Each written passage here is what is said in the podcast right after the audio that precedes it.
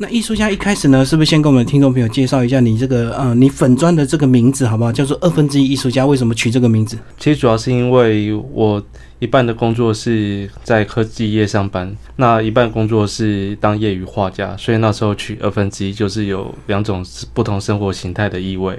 那虾的话，其实是按艺术家谐音，想说这样子可能会比较生动有趣一点，所以就叫二分之一艺术虾。跟台南又是什么样的一个关系，让你这个对台南有兴趣，然后去认识这个叶石涛这位已故的文学大师？呃，当初回来来到台南，主要是因为工作关系。那我硕士毕业就来台南上班。那平常我也蛮喜欢逛小巷子，在巷子里面发现了很多很多不一样的风景。那这风景其实有别于一般的大街，它可以让人感到非常宁静平和，而且你可以看到一些生活和历史的轨迹。所以我就想要去做这样的创作。那刚好叶石涛这位前辈，他的创作都是在台南五零年代台南的巷弄里面的故事。那我觉得这样子其实和这些巷弄做结合，是我觉得还蛮好的。所以后来就决定想要做这方面的书写。所以你是先逛台南的巷弄，还是先认识叶石涛？呃，其实是先逛台南的巷弄，然后叶石涛是后来才慢慢知道，因为他在台南有一个叶石涛文学纪念馆。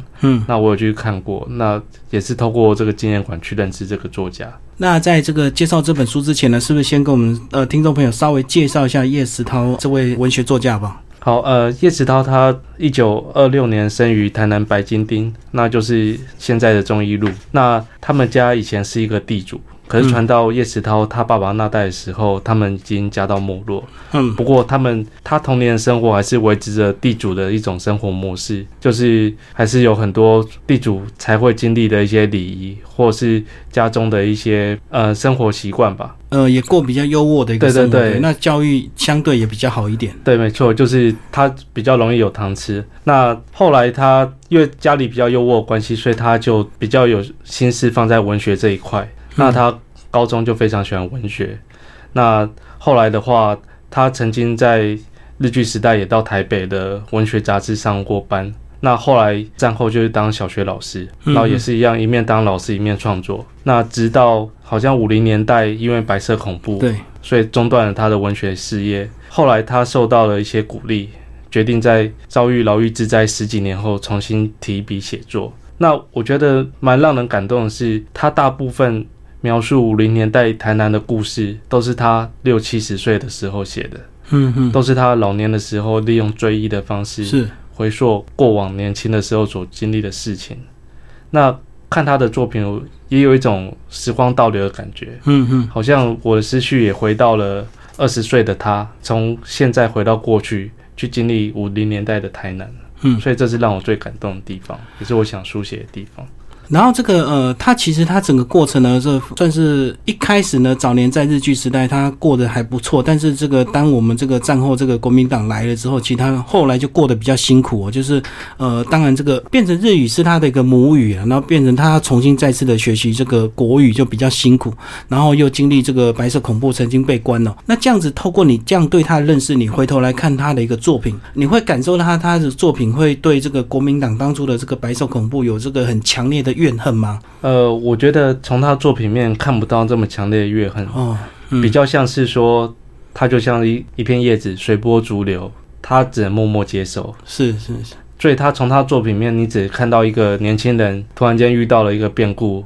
那他就是默默去接受。嗯，他并并不会说他想要特别反抗，或者是去骂他都没有，就只是接受。然后可他把遇到的整个经历把。很详细的写出来，你会感受到那种恐惧的感觉。嗯嗯嗯。那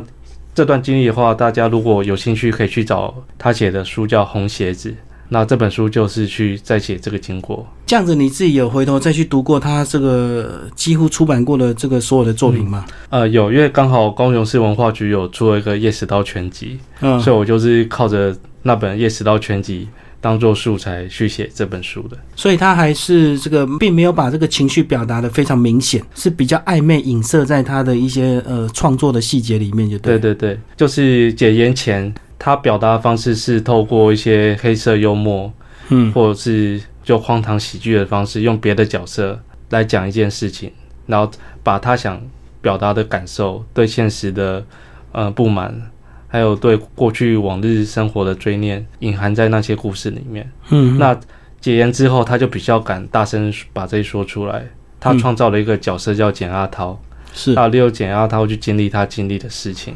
哦，就是其实简阿涛的这个影子就是他，就对。对对对，他还是透过一个小说人物，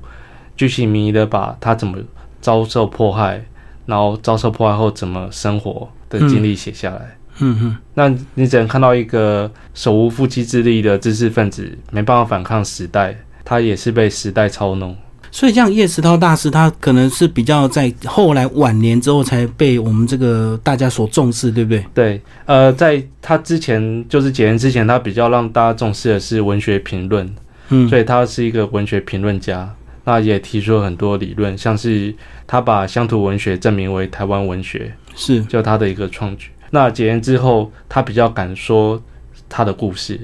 反而是他解严之后的小说会非常有力道，因为那些就是他生命里面经历最深刻的事件。对，因为解严后比已经整个算是都开放了，所以他就能够尽情的去把他这个过去所经历的一切书写出来。对对对，一开始先跟我们的听众朋友稍微介绍叶石涛哦，那接下来我们就来聊聊你对台南的这个巷弄啊。一开始先在这个台南的这个小巷里钻来钻去。那其实我知道现代人当然也有很多有这样的一个乐趣的，那只是说大家大部分都是透过这个照相机，那拍拍一些巷弄的一些风光啊，然后做做呃单纯的一个留念。那你为什么会想要去用这个呃你自己这个手工画的一个方式来呈现台南的巷弄？呃，好，呃，主要是因为有时候我觉得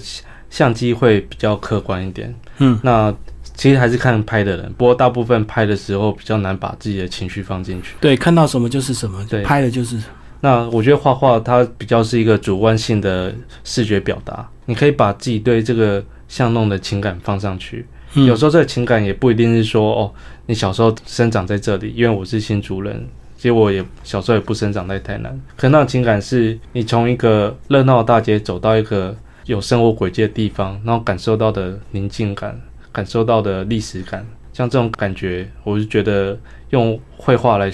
表达是蛮不错的。嗯，所以就想要这样子去创作。然后走这个巷弄，除了这个你你用你独特的一个方式之外，另外就是说你一定要知道这个巷弄的一些故事，才会走起来更有一些人文的一个味道。那你是都一开始有先透过自己整理去找一些资料吗？还是直接直接到处钻，然后看到当地人就是就是这样子问这样？呃，其实每个地方我都走过好几次。那第一次当然什么都不知道就走进去了，嗯那我觉得还不错。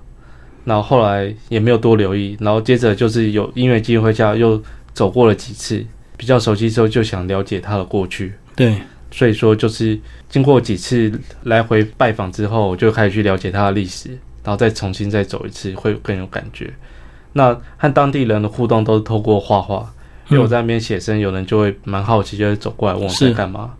那这个时候就是可以和大家有一个交流，那可以透过呃住在附近的住户去更加了解一些网络上查不到的东西。嗯嗯嗯。好，那接下来就帮我们稍微把你这个这本书的这个章节的一个架构跟我们稍微介绍一下，好不好？是总共分为这个七卷这样。呃，对，当初会定这个架构，主要是根据叶石涛的生命经历。那所以，因为这本书我觉得也算是有点叶石涛传记的感觉，嗯所以从第一章是他年轻十七岁，一个春风少年，然后到第七章他过去世了，有一个叶石涛文学纪念馆在那里。那这七章的生命经历就会搭配七个不同的台南地景，那这些地景都是和那一段他的生命有关的。嗯嗯。那我就觉得这样可以赋予这些地景一个更深刻的意义吧，所以我就这样子安排。而且这个我觉得，呃，看这本书很特别，就是说你随着它的文字，然后在每一卷都有相对的一个地图，所以其实你可以边看边回头来翻地图来对照。哦，对啊，就是上面还有一些呃，就是画作的一些标记，所以你还可以找说那幅画是在哪里画的。所以这样也是很幸运，说居然能够在台南市这个市中心，居然还保留这样的这些巷弄，对，并不是说真的像台北市这样，哇，几乎巷弄全部都被都跟都都变成大楼了。呃，有时候可能也是和台南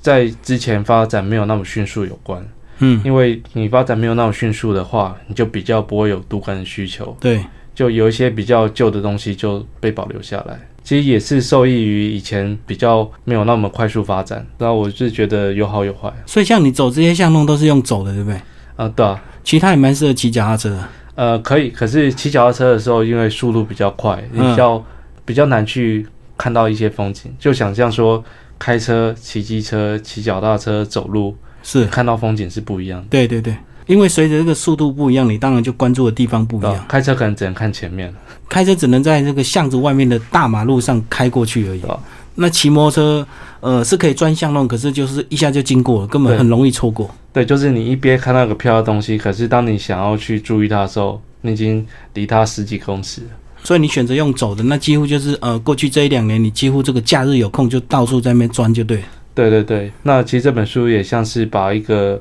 自己的生活日记重新整理，然后把它分享出来。那是接下来我们就开始从这个呃七卷嘛，我们就从这个第一卷是这个呃番薯起，番薯起这个是台语咩两就呃，其实我也不太会念诶、嘿，对啊，不过它番薯起的意思是其是一个山丘，哦那就是比较稍微高一点地势高的地方。嗯。那番薯是说，像像这个山丘在清朝的时候，它是贩卖番薯签的一个聚落，因为以嗯，前的呃店家都会同类性质都会聚在一起。对，那这样这个地带，它以前就是专卖番薯相关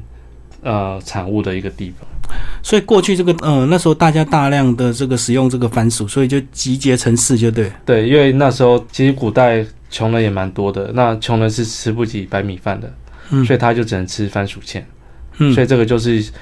相当于穷人的主食。那他们想买这个番薯签，就会到番薯旗去买。然后在这个第一章节这个番薯签这个就有提到两位这个日本的这个兄妹，帮我们介绍一下好不好啊？嗯，好，呃，呃，三三崎崎兄妹。达也兄妹，哦，对，呃，三崎兄妹他们蛮有趣的，就是他们现在住在日本。那我记得哥哥好像是住京都到大阪之间的地方，那妹妹住大阪。然后他们会喜欢台南，是因为呃，三崎妹妹她曾经到台湾打工度假，嗯哼，所以而且就住在台南，所以她就对台南很熟。她也学了学会了中文，所以他就带着他哥哥从日本到台南，然后到处去逛。因为他哥哥是日本的插画家，是甚至还因为这样，他们就合力出了一本呃一本蛮有趣的插画书。关于台南的，对对对，叫《假爸爸》，日本大叔的美食删帖。就是这个透过他们来台南体验，然后也创作相关的一个台南的美食，结合他的这个绘画创作这样。对对对，那这本书还有出中文版哦。所以他们那么喜欢台南的原因是在台南这个巷弄也看到很多这个日本当初呃殖民的一些建筑嘛。呃，对，然后除了这之外的话，他也是发现台湾人的生活习惯日本人非常不一样，所以让他们觉得很好奇。他们说他们比较喜欢这种比较开放、没有那么拘束的生活方式。是是，所以在日本其实很拘束、很压抑，所以他到这边的时候，他会觉得很放松，嗯，而且朋友都很友善，所以他就很喜欢，就是来台南这边。那你们两个是怎么认识的？你跟这对兄妹？呃，当初是就是一个朋友牵线认识的，因为那个朋友也是粉丝团粉丝，那他看我作品之后就介绍给三崎打野，那打野兄看到之后就很喜欢，然后刚好他那时候有在台南，他就问我说，哎、要不要一起出来画画？嗯嗯嗯。于是我们就约了一天到台南公会堂。所以就这样子，在台南公会堂那边以画会友这样子。对对对，然后这本书番薯期，呃，现在的部分一开始就是从在台南公会堂等三期大业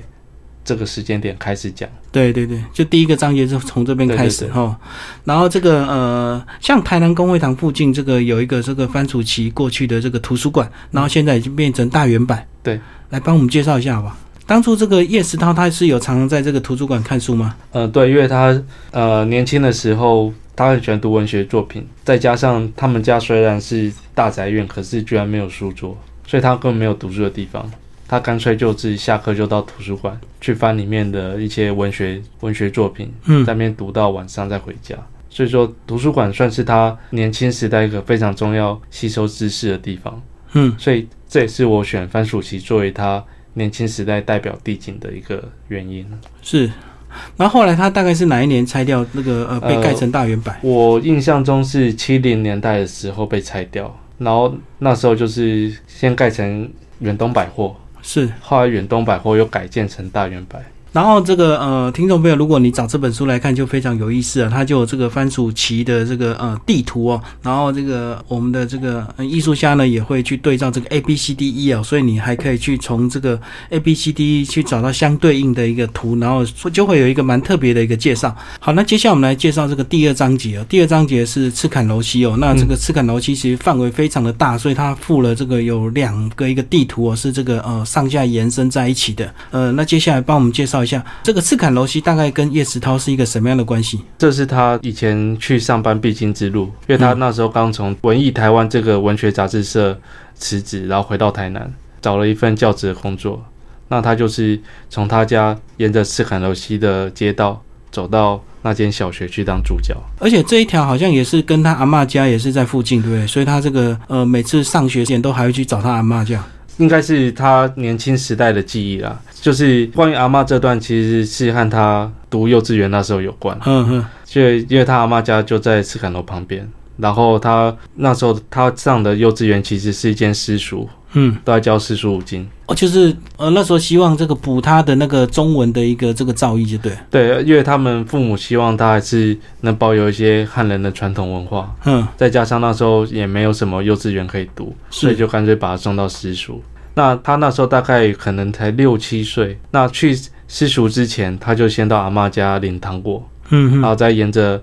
就是叫抽签巷还有算命相的地方，跑到那个私塾去读书。所以这段是和他那个幼年的记忆比较有关的。那其实呢，像这一条呢，这个有有就有这个比较特别的这个米街啊、抽签巷、葫芦巷，是不是稍微简单跟我们听众朋友稍微介绍一下？OK，呃，米街的地方在清朝是一呃碾米厂，就那边是算是碾米厂的集中地，所以叫米街。嗯，可是到叶石涛年轻，大概四五零年代的时候，那个地方其实已经没有碾米厂了，取而代之的是更热络的商业活动，是，有有点像现在的商业街的感觉。嗯，嗯。就你可以找在那边找到卖各式各样生活用品的地方，是，有很多的纸制品，然后牙签店之类的，这是米街的部分。所以对照现在就是这个地图写的这个北新美街，对对对，因为后来战后很多名字都换掉了，对，所以说原本的米街就消失了，好。然，后它的地貌也改变。那接下来还有这个抽签巷是什么？呃，抽签巷其实是在新美街最南端，米街的下面。再往下走对对对，因为抽签巷前面有一间庙叫开基武庙，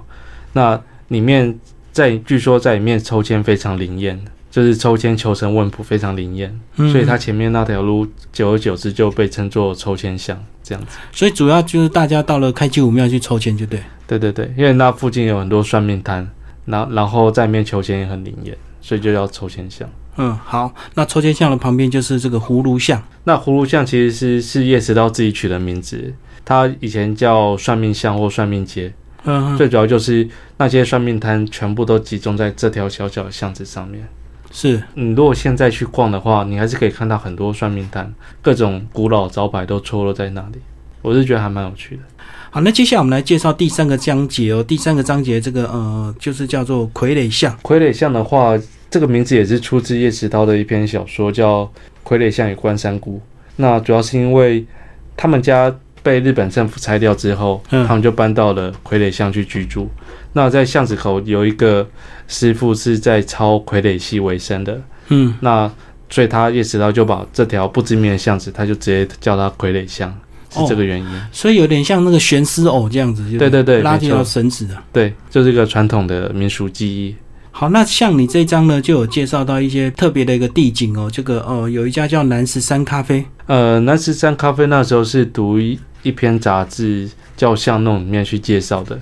所以说我我那个时候就想说，那找时间一定要来拜访一下，就觉得还蛮有趣的。那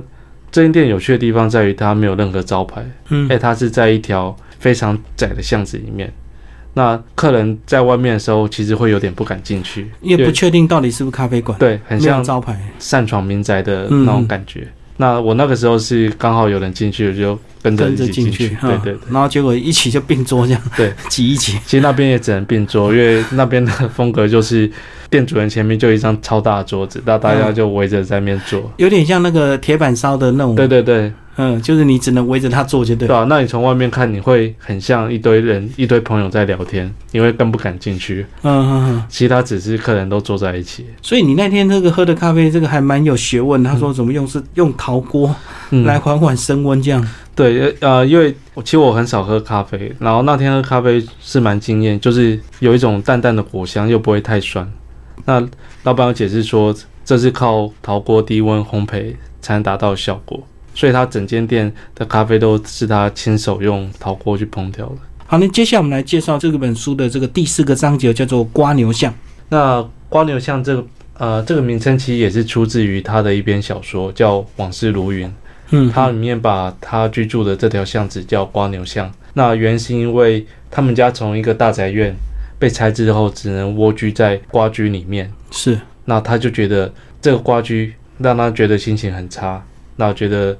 就是家道真的中落了。嗯哼，那他就把这个瓜居所在的巷子称作瓜牛巷，算是一种嘲讽。而且这个他这个房子很特别，是他这个房间里面就有厕所，可是那个厕所居然是要挖粪的。对，呃，好，其实好像那个时代房子还不一定有厕所。嗯，有厕所已经很不错。对他之前租的地方连厕所都没有。嗯嗯，他要去隔壁的对街敲房东的门，向他借厕所。所以当他他们买了这栋有厕所房子的时候，他反而很高兴。那那个时候其实冲水马桶也是奢侈的配备，嗯，可能有钱人才有，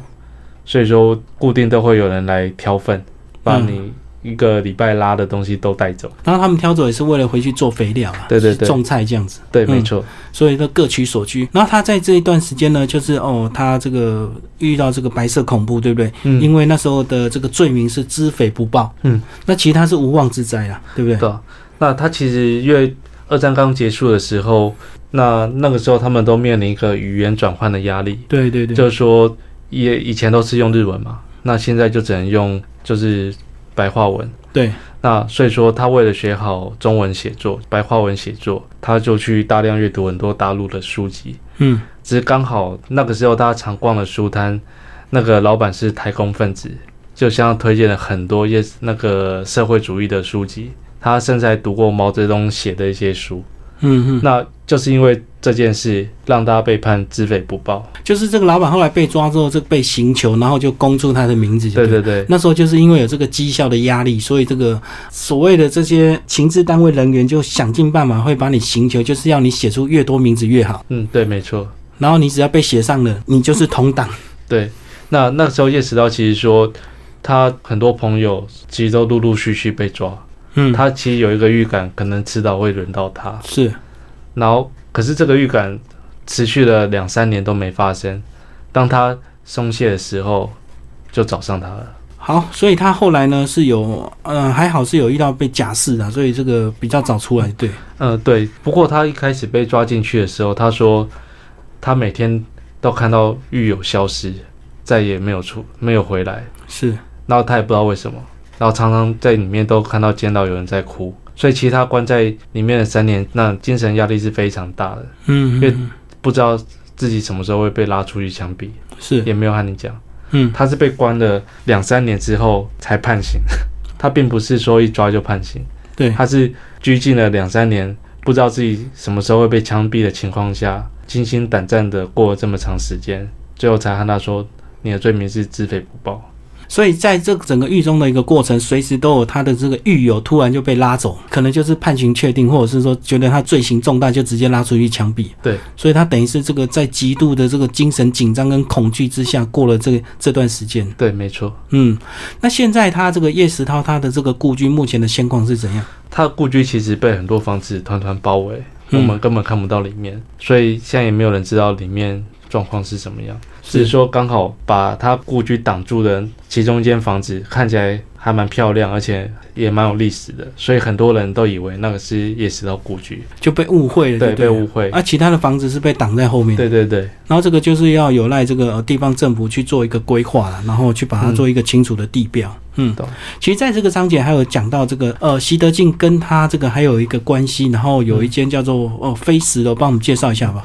嗯，好，呃，其实那时候会知道飞石楼，主要是老板请我帮他画一幅画，那所以我就画了书中就是飞石楼那一章节一翻开的一个飞石楼入门的一个作品。嗯，那后来慢慢和老板聊，才发现这个飞石楼和西德进有关。是那不过其实这部分和叶石涛的关系是比较弱的。那因为书的架构是前面是叶石涛部分，后面是我的部分。那其实这部分和我的关系是比较强的。那我从里面回忆到了从前看到画家习德进生病但仍努力坚持画画的那种那个画面，让我会觉得很感动。对你有介绍到说他那时候这个呃胰脏有问题，所以他挂这个胆汁瓶。对，然后胆汁瓶居然还要喝回去，对，因为那时候好像听说喝回去有助，就是改善疫情。因为其实我以前有挂过胆汁瓶，你知道吗？嗯我也是挂两个月，哦，可是那时候是你有喝回去吗？没有，那 所以我不很讶异说，还是以前的这个医疗的这个水平是希望你喝回去，现在是直接倒掉。对，然后每天就会看到你这嗯个胆汁，这个是呃二十四小时随时都会流出来，然后有时候黄黄的，有时候比较深绿色这样子。对，那其实从习德进就是坚持作画的心情，你也可以想象到叶石涛就算遭遇生命的不如意，仍坚持创作写作的那个心情。嗯其实书里面有些章节并没有很直白的去讲叶石涛，但是你去读里面的一些文字的时候，你或许可以联想到，哦，叶石涛其实他应该也是这样的心情去创作。哦，就是你也许没有写的很直白，可是相信他，就像我们刚刚讲的，他被抓进去那几年的那种心理的恐惧。对那其实他被抓去几年之后，他有大概十四年的时间完全没有创作任何作品。呃，可能还有一些后遗症嘛，或者是一些恐惧阴影在，里面。第一个是很怕写什么又被抓去关，因为那时候都有特务到他家检查嗯，他有没有乱写东西。嗯第二个是因为之后他经济就是每况愈下，因为原本在城市里面当小学老师，就是待遇不错，离家又近。那之后被放出来之后，他只能当临时教员，而且是到很荒凉的乡下去当临时教员。而且他有这个政治犯的一个身份，一般人也不太敢用他了。对对对，嗯所以他其实那时候能有临时教员的职业就不错算是幸运的。那就是在这种经济拮据，然后又充满恐惧的情况下，他没办法创作，但他最后还是克服了这个心理障碍，因为他发现他还是热爱写作。嗯嗯嗯。那从这点回到呃飞石楼，你会发现习德进这个画家在他生命快消失的那一刻，他还是持续画画，因为他知道他喜爱画画，他没办法离开他。是，是那我觉得这种热爱创作的心情，他们两人是一致的。哦，那种一个是对艺术的一个热爱，是一个是对文学的热爱。对，因为这两个都是艺术啊，是啊只是一个用写的，一个用画的。是是好，那接下来我们来讲这个第五章节。第五章节大菜市哦，哇，这个大菜市就好精彩。这个还有一些插曲，就是因为你画了大菜市的一张图片，然后当地人就请你跟你联络，然后你帮这个呃很多摊贩每个人都进行了一些呃介绍跟那个呃速写这样。哦，对，那个时候呃，惠安大菜市发生渊源，就是因为画一个里面今年发五庆行的欧妈妈，然后被其他的摊贩看到，那他们就有兴趣，然后找我来合作。嗯，其实那时候也不知道合作什么，只是觉得说那个地方快要被拆掉了，他们想要有一个正面的发声，让政府知道这边其实是很热络的。然后后来讨论到最后就，我就想说，那干脆来采访每个店家，是。然后把它集结成一本书自费出版。然后因为这个大菜市这个都是老店面，所以这个几乎每个人都有他自己的一个故事，就对。对，那那时候采访过程中是可以从一些老店家的分享回溯到可能六七零年代大菜市就是人潮万头窜动、人潮聚集的那个时代。嗯嗯，那在那个时代，其实叶石道也是这些群众的一份子，对，因为他原本他从出狱之后，他就是被流放到偏乡，那他有机会还是会回到台南，就是六日周末就是放假的时候，他还是想办法回到台南，嗯回到一个文明世界。那回到台南，最直接可能感受到文明的地方，就是这种热闹的，就是商场。是，所以说他那时候他还蛮常去大菜市逛街。那在逛的时候，他在一个旧书单翻到了一本文学杂志，然后翻到之后，他其实心里被重重的重击了一拳，嗯嗯，因为他看到日剧时代的一个作家朋友吴浊流先生还在写作，嗯嗯嗯，有冲击就对。对对，嗯，就是因为这件事让他燃起了他还是想要创作的热情。所以后来在停顿了十四年之后，他又开始创作。我觉得他这个当初同年同时代的这个作家还没放弃，结果他这个让他这个重新再开始，然后从这样的一个关系也连接到你自己在当兵这个过程，哦，对啊，也是在重拾绘画，这样帮我们介绍一下你在当兵后来就呃本来是很苦闷的日子，后来怎么样来开始比较正面的去面对这个当兵的好，呃，其实书中每一章都我都会穿插我自己生命中和叶迟到相近对照的一个故事哈，所以也有点像是我自己的半自传，嗯就是和大家分享一个工程师怎么变成一个画家的一个过程。那大菜是这段的话，主要是讲到了当初在军中画军旅生活的这个事件。对，因为我一开始的时候选错研究所指导教授，后来我就自己办退学。嗯，那退学之后没有学籍，所以我就直接去当兵了。是但是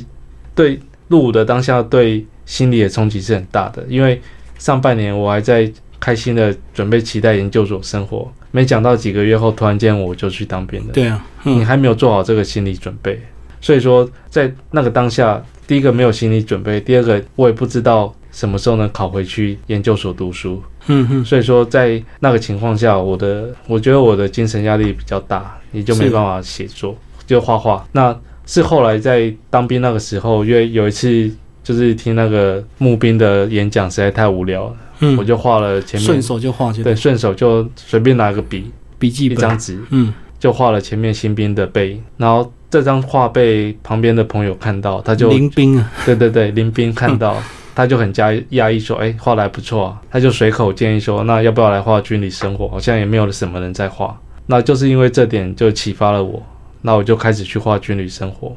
那我会回想叶石涛充实写作的那个心情，那就像我因为别人的建议重新开又重新开始画画，是，那种火山爆发的感觉是非常相近的。嗯嗯嗯，所以当我回想到这段经历的时候，我觉得我可以去体会，已经很久没创作了，突然间有一天，你发现你还是热爱创作，嗯嗯，然后重新拿起了笔去创作，那种好像把累积了很多年的能量全部爆发出来的那种感觉。好，那接下来我们来介绍第六个章节哦。第六个章节呢，主要是介绍这个老古时间。呃，那是帮我们介绍一下这个这个时期大概叶石涛是什么关系？这个时候的叶石涛，他刚开始从事写作，所以说他有一股想要把心中的话说出来那种力量。可是，在那个时空背景下，他又没办法真的说出来。所以说，这个时候的作品，它就是会比较偏向一些黑色幽默，或者是利用各种的隐喻去表达心中的感受。嗯，那这篇话主要是在讲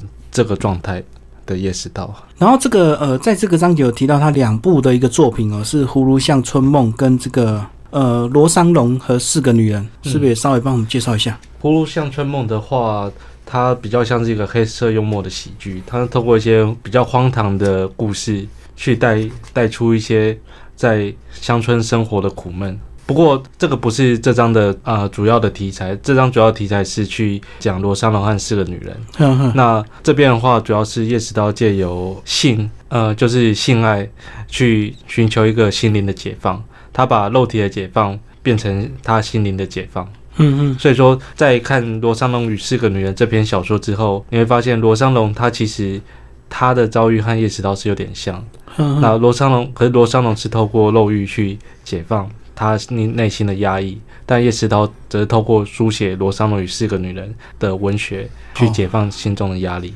透过书写抒发他自己就对。对对对，所以说书写其实可以引引申到小说里面的肉欲解放，类似这样的概念。最后呢，这个当然就是最重要的这个部分，第七个章节。第七个章节呢，就是以这个叶石涛文学纪念馆为主哦。呃，先简单一下这个呃这个纪念馆好了。这个纪念馆蛮有趣的是，它建成的时候刚好是叶石刀诞生的那一年，就仿佛说这纪念馆在一开始的时候就在叶石刀结下了一个蛮神奇的缘分。那这个纪念馆原本是山林事务所，它主要是管一些森林事务的，然后只是说后来在战后的变迁之后，这个事务所被裁撤掉了。那这栋建筑一开始是荒废，然后后来变成游客中心。然后最后在叶石涛去世之后，市政府把它变成叶石涛文学纪念馆，嗯嗯，所以它的呃渊源是这个样子。这样子你在书写这本书的过程，应该也蛮大量，要花大量时间在这个纪念馆，对不对？要去透过这个他们收集的资料以及一些讲解员跟你做一个介绍，这样。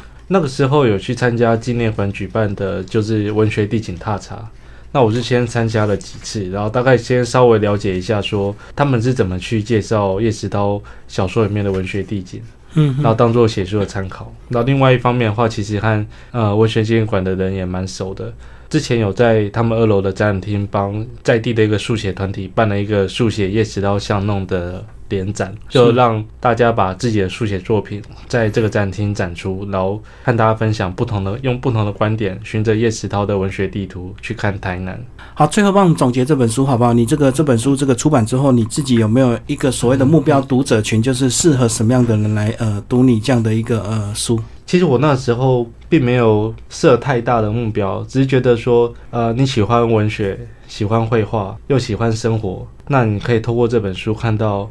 呃，一个工程师他怎么去呃在文学里面找到一个生活的步调吧。嗯嗯，因为其实生活对大家来说蛮重要，但是呃，其实平常工作很忙，那你可能有时候并没有意识到自己没有注意到好好生活这一块。是那这本书其实是透过一个实际上的书写和创作，和大家分享，那一个工程师在台南他是如何好好生活。再来的话，这本书其实也是可以当做一个旅游台南的导览，因为里面的每个地景啊、都是有附地图，而且其实都没有间间隔很远，所以说有兴趣到台南旅游的人，也可以依照这本书的里面的文学地景，然后比较深入的去在台南去逛巷子，去了解它的故事，就不是说只是到台南只是拼命吃美食这样子而已。好，今天非常感谢这个二分之一虾为大家介绍台南相框他的这个第一本书哦，遇见文学大师叶石涛的时光散步。这本书呢是日月文化所出版。好，谢谢。好，谢谢大家。